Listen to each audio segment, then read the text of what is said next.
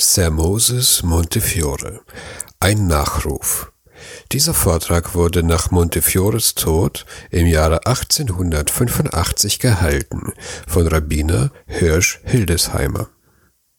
Schmerzlich bewegt haben wir uns zusammengefunden zu einer Stunde wehmütig ernster Erinnerung. Das wunderbare Erdenwallen Sir Moses Montefiores hat ein jähes Ziel gefunden.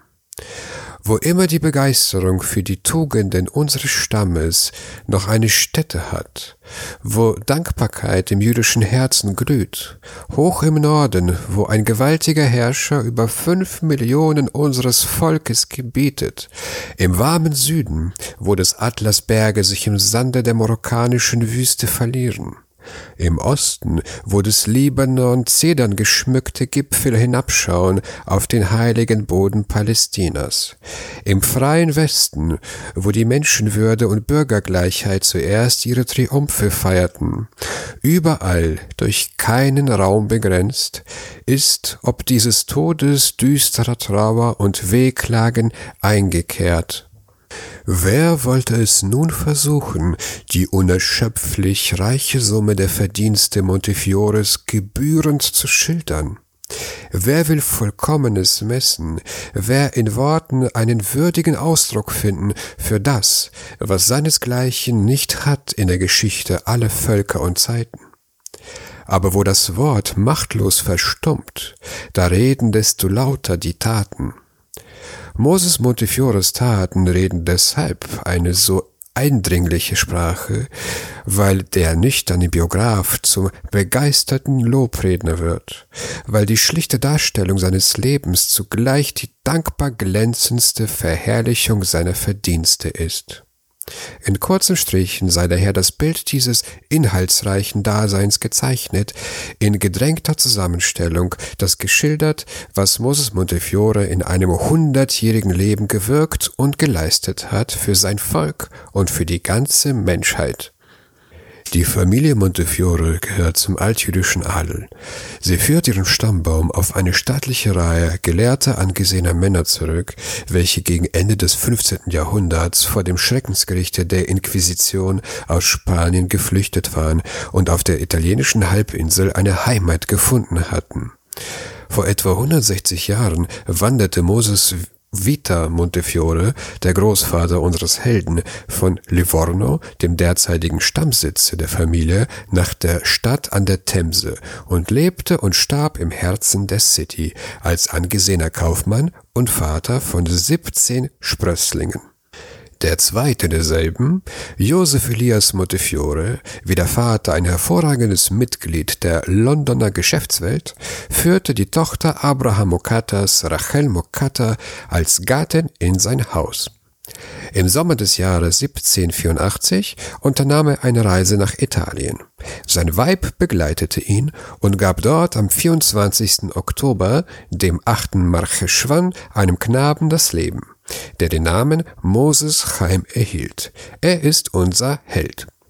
Nachdem sich der junge Mann durch eigene Kraft ein Heim gegründet, er war einer der zwölf von der City patentierten Makler, heiratete er im Jahre 1812 das Weib seiner Wahl, Judith, die Tochter Levi Barnett Cohens, des angesehensten Mitglieds der Londoner Gemeinde mit allen Vorzügen des Körpers und der Seele ausgestattet, in ihrem ganzen Fühlen und Denken in ungetrübter Harmonie mit ihrem Gatten, ist diese Frau ein guter Genius geworden, der ihn zu heiliger Pflichterfüllung begeisterte, seine Mühen, seine Sorgen weiter empfand und deshalb hervorragenden Anteil an den Verdiensten hatte, die Sir Moses zu dem gemacht, was er gewesen. Eine Schwester der Lady Montefiore ward die Gattin Nathaniel Meyer Rothschilds, des Begründers des englischen Hauses Rothschild, und Abraham Montefiore, der Bruder unseres Helden, führte in zweiter Ehe eine Schwester Rothschilds heim, so dass ein dreifaches Band um die berühmten Familien geschlungen war. Rothschild gewährte seinen Schwägern Anteil an seinen grandiosen Unternehmungen. Und Sir Moses gelangte hierdurch, noch mehr aber durch die Geschäftsinstitute, die seinem schöpferischen Sinne ihre Entstehung verdanken, zu jenem Reichtume, der es ihm ermöglichte, das Werk der Menschenliebe in einem Umfange zu betätigen, wie es nicht überboten werden kann. Der Reichtum war ihm Mittel zum Zweck, nicht Selbstzweck. Das ganze Leben des wunderbaren Mannes hat es bewiesen. Am glänzendsten aber die weise Enthaltsamkeit, die ihn der geschäftlichen Tätigkeit entsagen ließ, als er auf dem Zenit seiner finanziellen Erfolge stand. Danke Gott, sei zufrieden, sagte sein geliebtes Weib, und er gehorchte, um den Vollgenuss dessen, was er erworben, in den Dienst der leidenden Menschheit zu stellen. Schon im Jahre 1814 hatte das Vertrauen der spanisch-portugiesischen Gemeinde, zu deren Mitgliedern er zählte, ihm die Würde eines Vorstehers übertragen. Und er hat diese Würde bis zu seiner Todesstunde mehr als 70 Jahre bekleidet. Bald war Moses Montefiore die Seele aller Wohltätigkeitsinstitute seiner Vaterstadt. Ja noch mehr, eine staatliche Reihe dieser Institute hat er ins Leben gerufen und durch seine Opferfreudigkeit erhalten. Aber das Herz eines Moses Montefiore war zu groß, als dass es in dem Weichbilde seines Heimatortes, in den Grenzen seines Vaterlandes hätte Genüge finden können. Es waren die Leiden der Gesamtjudenheit, der Gesamtmenschheit, die seine große Seele schmerzvoll durchzuckten, die in dem heißen Verlangen ihn erglühen ließen, allüberall, wo ein Glaubens, ein Menschenbruder unter dem Drucke der Armut, unter dem Joche entwürdigender Tyrannei seufzte, unermüdlich ringen und zu streiten, bis der Druck gehoben, das Joch zertrümmert war. Diese weltbeglückende Mission Moses Montefiores beginnt in dem Jahre 1828, dem Jahre, in welchem er seine erste Pilgerfahrt nach Palästina unternahm. Not, Elend und Jammer lasteten in tausendfältiger Gestalt auf unseren Brüdern im gelobten Lande, zu den Parias herabgedrückt, recht und schutzlos, ein Spielball toller Beamtenwillkür, mussten die Unglücklichen elendlich verkommen, wenn ihnen nicht Hilfe von den Brüdern im Abendlande ward. Moses Montefiore hat ihnen diese Hilfe gebracht. Am 1. Mai des Jahres 1828 trat er, die tapfere Gattin an seiner Seite, die Gefahr und mühevolle Reise an. Erst am 18. Oktober waren die Pilger am Ziele in Jerusalem. Mit dem praktischen Blicke, der ihn auszeichnete, erkannte Montefiore sofort, dass die Erziehung zur Selbsthilfe das einzige wirksame Mittel sei, um den elenden Zustand seiner palästinensischen Glaubensbrüder zu heben. Und er hat nicht nur in Jerusalem selbst die Anregung hierzu gegeben, sondern diese Maxime auch praktisch bewährt, indem er mehrere junge Leute im Auslande für eine industrielle Tätigkeit erziehen ließ geleitet von den Segenswünschen der Unzähligen, deren Tränen sie getrocknet, deren Elend sie gemildert hatten, kehrten die hohen Reisenden in ihre Heimat zurück. Kaum dort angelangt, wurde Montefiore Mitglied des Board of Deputies, jener staatlich anerkannten hervorragenden Körperschaft, welche die religiösen und bürgerlichen Angelegenheiten der britischen Juden zu regeln hat. Mit unermüdlichem Eifer widmete sich Montefiore den Interessen dieser Vereinigung und schon im Jahre 1850 wurde er in gerechter Anerkennung seiner Verdienste zum Präsidenten dieser Vereinigung ernannt. Mehr als 39 Jahre hat er dieses Amt gewaltet, ist er die Hauptstütze, die Seele des Board daheim, dessen würdiger Vertreter in fremden Landen gewesen. Aber nicht nur bei seinen Glaubensgenossen wuchs das Ansehen und die Bedeutung des schaffensfreudigen Mannes von Tag zu Tag. Auch die Nichtjuden anerkannten und bewunderten die Lauterkeit seines Charakters, die allen Notleidenden gleichfreudig zugewandte Mildtätigkeit ihres wackeren Mitbürgers. Als ehrensten Ausdruck dieser Bewunderung ernannte ihn die Bürgerschaft im Jahre 1837 zum Sheriff für London und Middle Essex. eine Würde, welche vor ihm nur ein Jude, Sir David Salomons, bekleidet hatte. Gleich seinen Mitbürgern ehrte ihn auch seine Königin. Als Victoria am 9. November jenes Jahres zum ersten Male nach ihrer Thronbesteigung die City besuchte, erhob sie Moses Montefiore zum Range eines Ritters, der erste Fall seiner Art. Noch war kein Jude Englands zum Ritter geschlagen worden. Am 1. November des Jahres 1898 ward Montefiore von den Obliegenheiten seines Amtes entbunden und wenige Tage nachher trat er seine zweite Reise nach Palästina an. Ein entsetzliches Erdbeben hatte das heilige Land heimgesucht, hatte Tausende unter den Trümmern der zusammenbrechenden Häusern begraben oder zu Erwerbsunfähigen und Krüppeln gemacht. Die beutegierigen Drusenhorden ergossen sich vom Libanon aus über das unglückliche Land und zerstörten und raubten, was das elementare Unglück übrig gelassen. Da tat schleunige Hilfe Not, und wieder war es Moses Montefiore, der sie brachte. In den ersten Tagen des November verließ er London, wieder in Begleitung seiner mutigen Gattin und des gefeierten Sprachkenners Dr. Löwe, des steten Begleiters auf seinen fernen Reisen. In Malta hörten sie, dass die Pest in Jerusalem wüte. Dennoch wurde die Fahrt fortgesetzt, und auch Lady Judith war durch kein Mittel der Beredsamkeit zu bestimmen, in Malta zurückzubleiben. Was Wunder, dass die Reisenden von den Unglücklichen, denen ihre Mission galt, wie rettende Engel begrüßt und verehrt wurden. Ungezählte Summen verteilte der Wohltäter unter die so entsetzlich Heimgesuchten. Er wünschte jedoch, dass das Unterstützungswerk ein nachhaltiges werde. Deshalb ermahnte Montefiore seine Glaubensgenossen, dem Ackerbau sich zuzuwenden und so durch eigene Kraft ihren Lebensunterhalt zu erwerben. Diese Mahnung fiel auf fruchtbarem Boden. Aber noch fehlte den palästinensischen Juden das Recht, Grund und Boden zu erwerben und zu bebauen. Deshalb begab sich Sir Moses auf, den, auf der Rückreise zunächst nach Alexandria, um dort bei Mohammed Ali, dem damaligen Beherrscher Palästinas, die Ermächtigung zu erwirken, was ihm auch in vollem Umfange gelang. Mit dem frohen Bewusstsein, tätige Hilfe gebracht, eine neue Ära in der Geschichte unserer palästinensischen Brüder erschlossen zu haben, kehrte Sir Moses nach der Heimat zurück. Da drang abermals ein markerschütternder Schmerzensschrei aus dem Morgenlande herüber und trieb den Ruhebedürftigen zu einer neuen, mühenvollen Fahrt. Das rote Gespenst, die Blutanklage, erhob ihr grauenvolles Haupt.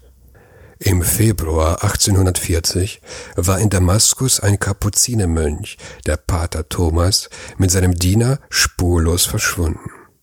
Alle Nachforschungen blieben erfolglos. Da trat ein betrunkener Türke mit der Aussage hervor, den Pater und seinen Dienern am Tage vor ihrem Verschwinden in dem zumeist von Juden bewohnten Stadtteile gesehen zu haben. Diese Aussage genügte, um die Juden insgesamt des Mordes zu zeihen und jener aberwitzigen Anklage vom Gebrauche des Christenblutes neues Leben einzuhauchen. Es begannen entsetzliche Tage für unsere Glaubensbrüder in Damaskus. Ein jüdischer Barbier wurde ergriffen, auf die Folter gespannt und mit den ausgesuchtesten Martern so lange gepeinigt, bis der halbentseelte tat, wie ihm die Folterknechte rieten, und sieben der reichsten Damaszener Juden fälschlich als die Mörder bezeichnete. Was half es, dass auch diese Unglücklichen ihre Unschuld beteuerten? Angestachelt von dem französischen Konsul Ratimenton befahl der wahnsinnige Pascha vor den bejammernswerten geschleppt wurdenen, sie in zehntnerschwere Ketten zu schlagen und mit den raffiniertesten Folterqualen zu martern. Aber auch damit war das Maß der Leiden noch nicht erschöpft. Die drei Rabbiner von Damaskus wurden zum Schein vor ein Tribunal geschleppt. Sie blieben jedoch standhaft, selbst als man ihnen mit glühenden Zangen das Fleisch vom Leibe riss. Hundert Kinder wurden gefesselt, eingekerkert, jeder Nahrung beraubt, um die verzweifelten Eltern zum Geständnis zu treiben. Zwei Juden, welche behaupteten, die beiden vermeintlichen Opfer des Mordes am Tage ihres Verschwindens in einem anderen, dem jüdischen Stadtviertel entgegengesetzten Teile von Damaskus im Streite mit Muselmännern gesehen zu haben, wurden zu Tode gefoltert. Mit teuflischem Vandalismus stürzte sich der entmenschlichte Pöbel auf die jüdischen Gotteshäuser, plünderte sie, zerriss die Gesetzesrollen und warf sie in den Schmutz der Straße. Ein Schrei der Entrüstung, des Entsetzens durchbrauste die zivilisierte Welt und forderte Sühne für das zertretene Recht, Rettung für die bestialisch Verfolgten. Es galt, das Verhängnis, das wie ein Damoklesschwert über den Häuptern unserer Religionsgenossen im Orient schwebte, abzuwehren, zugleich aber auch jene haarsträubende, die ganze Judenheit treffende Blutanklage in ihrer ganzen erbärmlichen Verlogenheit zu brandmarken. Sofort berief Sir Moses die hervorragendsten Glaubensbrüder Englands zu einer Beratung, welche dann eine öffentliche Versammlung im Menschenhaus folgte. Es wurde beschlossen, eine Gesandtschaft nach Ägypten zu schicken, um am Hofe des Vizekönigs die verfolgten Brüdern im Orient und die beleidigte Ehre des Judentums zu verteidigen. Sir Moses wurde für diese Mission ausersehen. Er übernahm sie freudig, und wenige Tage später trat er die Reise an. In seiner Begleitung befand sich der berühmte Rechtsgelehrte Adolphe Cremieux, der später Justizminister und langjähriger Präsident der Allianz Israelite Universelle. Am 4. August traf die Gesandtschaft in Kairo ein. Als Mehmet Ali, der unter dem Einflusse des französischen Konsuls stand, mit leeren Versprechungen die Angelegenheit hinzuziehen suchte, rief Sir Moses die Intervention der europäischen Mächte an und ersuchte sämtliche Konsulate, die sofortige Freilassung der Gefangenen energisch zu fordern. Dies Mittel wirkte. Der Vizekönig befahl, die Gefangenen auf freien Fuß zu setzen. Vier jener Unglücklichen waren den Martern der Folter oder der monatelangen Gefangenschaft zum Opfer gefallen. Die anderen sieben erhielten die Freiheit. Aber damit hielt Sir Moses seine Mission noch nicht für erfüllt. Es galt, eine Wiederkehr ähnlicher Vorfälle zu begegnen und deshalb eine offizielle Erklärung zu erlangen, dass die auf Blutschuld lautende Anklage nichts weiter sei als die Ausgeburt tollen Wahnes. Zu diesem Zweck begab sich der Unermüdliche nach Konstantinopel, und hier ward ihm der größte Erfolg seines Lebens. An dem denkwürdigen 12. November überreichte ihm der Großvezier Rashid Pascha namens des Sultan Abdulmecid einen an den obersten Gerichtshof zu Konstantinopel gerichteten Firman, in welchem die Ursache des alten Vorurteils gegen die Juden untersucht, an die biblischen Vorschriften, welche den Juden sogar den Genuss des Tierblutes untersagen, erinnert und aufgrund dessen die Blutanklage als völlig grundlos verworfen wird. Ja, noch mehr. In demselben Firman gewährte der Beherrscher aller Gläubigen seinen jüdischen Untertanen volle Gleichberechtigung mit den übrigen Staatsbürgern. Er befiehlt, dass sie beschützt und verteidigt werden und in ihrer Religionsfreiheit wie in der Betätigung ihrer Bürgerpflichten unbeschränkt sein sollen. Das war ein voller, ein ganzer Erfolg. Mit einem Schlage war jenes Lügengewebe, das teuflische Bosheit gesponnen, zerstört. Und die böse Saat hatte herrliche Früchte gezeigt. Die Juden, die man verderben wollte, wurden aus der verachteten Paria-Stellung zu gleichberechtigten Staatsbürgern emporgehoben. Aber noch war Sir Moses nicht vollauf befriedigt. Das letzte Erinnerungszeichen an jene grauenhafte Blutanklage sollte ausgemerzt werden. Deshalb begab er sich von Konstantinopel nach Rom und zwang durch die Macht seines Wortes dem Kardinal Rivarola, dem Oberhaupt aller Kapuziner, das Versprechen ab, dass der Grabstein in der Kapuzinerkirche zu Damaskus, welche die Juden als Pater Thomas Mörder bezeichnet, entfernt werden solle. Erst jetzt glaubte Sir Moses seiner Pflicht genügt zu haben und die Rückkehr nach London über Paris und Calais antreten zu können.